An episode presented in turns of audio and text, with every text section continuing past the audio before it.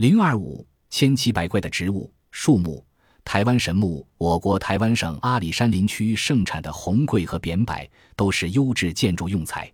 这里有棵巨大的红桂，高五十三米，近地面的干围约有二十米，要有十二个人手拉手才合抱住树身。它的年龄已有三千多岁，被称为神木。千年古柏，我国华山千年古柏，据说是唐玄宗李隆基之妹金仙公主在华山脚下云观台修道时所栽，距今已一千二百多年。西藏拉萨东部林芝县一棵巨柏已生长了一千多年。山西省介休县一棵秦柏为距今两千二百多年的秦代之物。古老的栗树在白俄罗斯布列斯特林区发现了一棵八百年的栗树。有十五层楼那么高，至今仍然结橡实。在其周围不远的地方，散落的橡石长成了一片栗树林。这棵栗树显得古老而珍贵。中国橡树王广西龙州县发现一棵橡树，相当于十二层楼高，胸径二百八十九米，树龄约在四百五十至五百年之间，仍生长旺盛，枝叶繁茂，是我国胸径最大的橡树，被称为橡树王。世界爷红杉，美洲大地上生长的红杉，有的树龄已达五千岁，俗称世界爷。这种红杉高度在一百四十米以上，直径可超过十二米。有一棵枯死的世界爷，人们用长锯锯了十三天才将其锯断。咖啡树王，我国海南岛发现一棵咖啡树王，它已生长了将近百年，仍然年收获鲜果四十多公斤。是一般咖啡树产量的十倍以上，而且果粒大，质量好，是目前我国发现的寿命最长、产量最高的一棵咖啡树。长寿牡丹，广东省乐昌县在清乾隆年间从洛阳移植来的一棵醉酒杨妃名种牡丹，现今已二百多年了，仍然劲骨刚新，形态美观，高达十八米，枝叶宽二十五米，年年繁花盛开。高寿盆栽在美国纽约市植物园里有一盆珍贵的日本盆景，盆景里种着一棵罕见的白松树。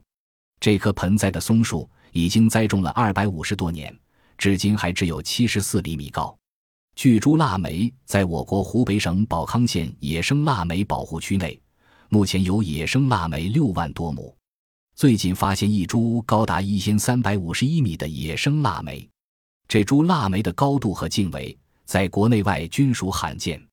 我国五大古梅湖北沙市彰化寺内的楚梅，相传为楚灵王时所植，至今已历两千五百余年。湖北黄梅县江心寺遗址的晋梅，为东晋明僧之顿和尚所栽。浙江天台山国清寺的隋梅，为天台寺创始人智者大师所植，距今一千三百多年。浙江余杭县超山大明堂院内的唐梅。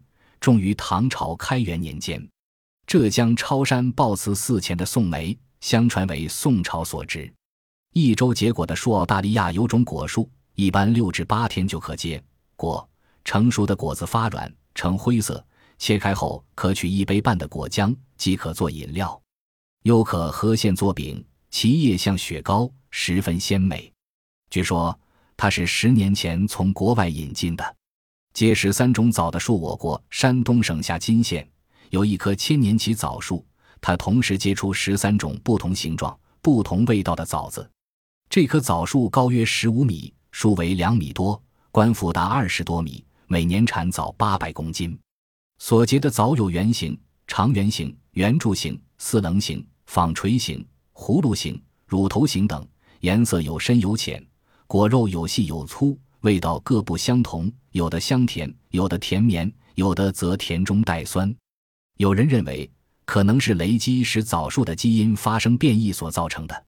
六色梨树，我国山东省冠县有一棵树龄百年的秋白梨树，树上长有安徽福家梨、日本水晶梨、美国蜜梨等十六个新品种。成熟期分早、中、晚三大类，颜色有白、褐、红、黄等六种。产梨约四百多公斤，人们称它为试验梨树。